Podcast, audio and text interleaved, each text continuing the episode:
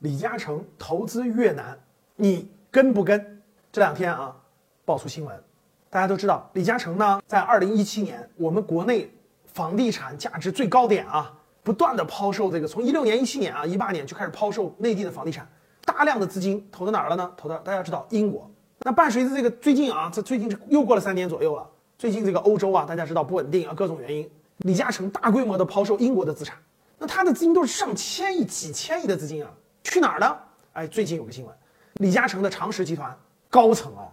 啊，去越南的胡志明市考察啊，也是湖南呃那个越南的大城市啊，就类似于我们的这个啊这个上海、呃深圳啊、上海这样的大城市考察，有日本的财团和越南当地的啊最大的房地产开发公司，啊越南华裔后人做的这种大的房地产开发公司一块儿要在胡志明市做大规模的投资，那那种力度可是上千亿规模的，各位啊。就跟大家知道，我们国内在上海也好，呃，北京也好，都有非常大的李嘉诚长实集团一投资都是大规模的港口，对吧？大的这个商圈啊，大的这个地产项目、基建都会有。所以呢，这么大的动作，相信未来啊，长实集团李嘉诚看中的绝不是越南的一年、两年、三年的收益，人家看的是十年甚至二十年的长期的价值。从外贸数据这方面也可以看出来啊，这个。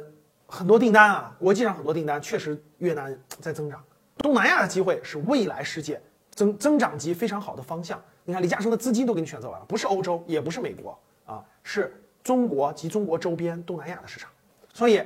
如果疫情过去了啊，我组织一些咱们的中小企业主，我们一起去越南考察一下